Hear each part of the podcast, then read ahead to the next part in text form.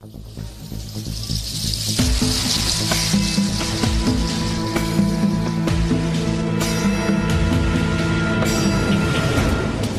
事件，细解读，头条关注。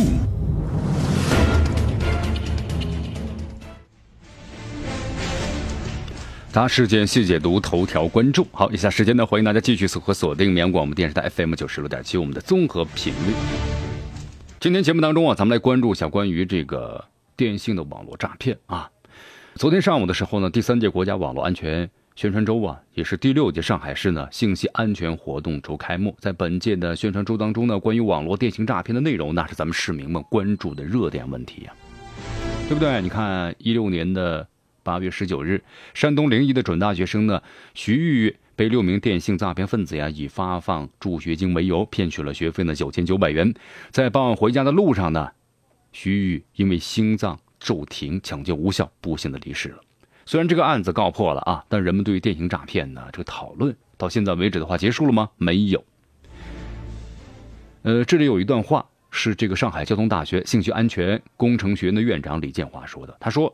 这个电信诈骗到现在的话，已经形成了一个完整的黑色产业链了，从业人数超过一百六十万，诈骗年产值呢达到一千一百五十二亿元。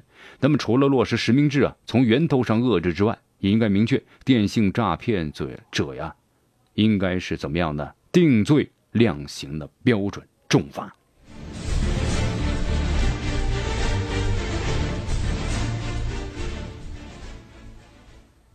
其实有很多人会有这么样的一种意识啊，就是我觉得这个电信诈骗呢挺幼稚的，对吧？我绝对是不会上当。其实这个话呀，千万不要说满了啊！为什么这么说呢？山东这个徐宇案子呀，有人认为他上当受骗，就是因为缺乏呢人生的经验。但其实有人生经验的人，能够避免被欺骗吗？也不一定。举个例子啊，二零一六年的八月二十九日。就是现在没多久嘛，一位五十三岁的清华大学教授，一位大学教授，人生经历丰富吗？那堪之为丰富，对吧？而是一位大高智商，但是呢，也没躲过一次电信诈骗。这位清华大学教授啊，刚刚卖了一套房子，回到家中，立刻就接到了诈骗的电话，那么称他呀是漏缴了各种税款等等，各种的怎么样呢？恐吓威逼。然后一步步的中计了，结果那些七百六十万元全部被骗走了。就是在这个例子当中啊，这些骗子呀可以精确的告诉你，你网签合同的编号是多少，那么各种交易中的细节一些信息，那说的是头头是道啊。而且为了增强这个说服力啊，就还有这么一个例子，说就是有一位业内专家呀，手机被带有木马病毒的短信的击中了，向多名好友发送一条信息。这信息内容怎么写的呢？是这么写的：说我是某某某，这是我帮你拍的一个小视频，附上一个链接，你点击之后，完了，财务损失了，对吧？你看江南今天不节目中都谈到了嘛，一开始江南啊最后还收到呢，就是。那个、那个也是假的那种信息台发过来的啊，就说怎么怎怎么样，怎么怎么样，然后就你再回摁多少多少，你一摁的话，那可能你的信息就要泄露了。所以说啊，现在呢，你看，哎呀，自从实行实名制之后呢，我发现骗子们的信息越来越精确了，对不对？诈骗为什么屡屡得手呢？就是因为个人信息怎么会泄露的呢？嗯。你看，咱们以一三年为为为这个分水岭吧。中国的移动终端呢，首次使使用呢，超过了台式计算机，对大众使用的移动式的这种咱们的这个手机了，对吧？移动智能终端了。那么同时，无线上网的费用啊更便宜和普及了，智能手机可以安装任何的软件了。但是呢，一下子就形成了一个新的市场，就诈骗市场，对吧？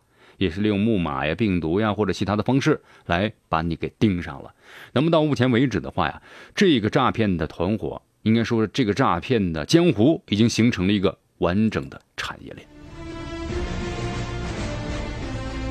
所以说啊，你看现在这诈骗分子呢，也是为了诈骗能够成功率更高一些啊，也设计了很多情景的剧本等等等等等等。你看昨天江南接那个电话的时候啊，就是冒充的某移动公司的这个。信息服务平台嘛，哎呦，外头那个噪音啊，吵的呀，一看就在马路边打的，或者在什么什么地方打的啊。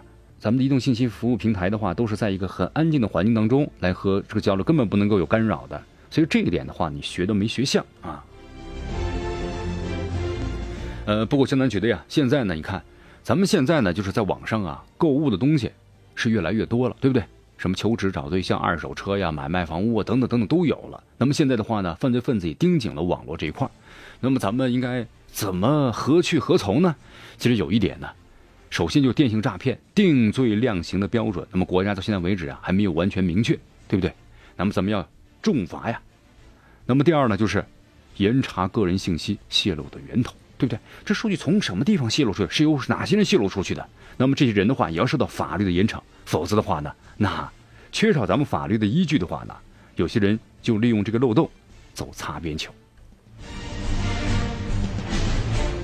呃，不过江南有温馨提示啊，咱们收件的朋友们，个人用户呢做三个不要：不要呢随意运行，点击陌生人发送的文件链接，定期电脑电脑进行这个杀毒，对吧？不要在网上向陌生人提供家庭住址、身份证号码真实信息，不要浏览呢封镇公的网站，并登录呢注册身份信息，对吧？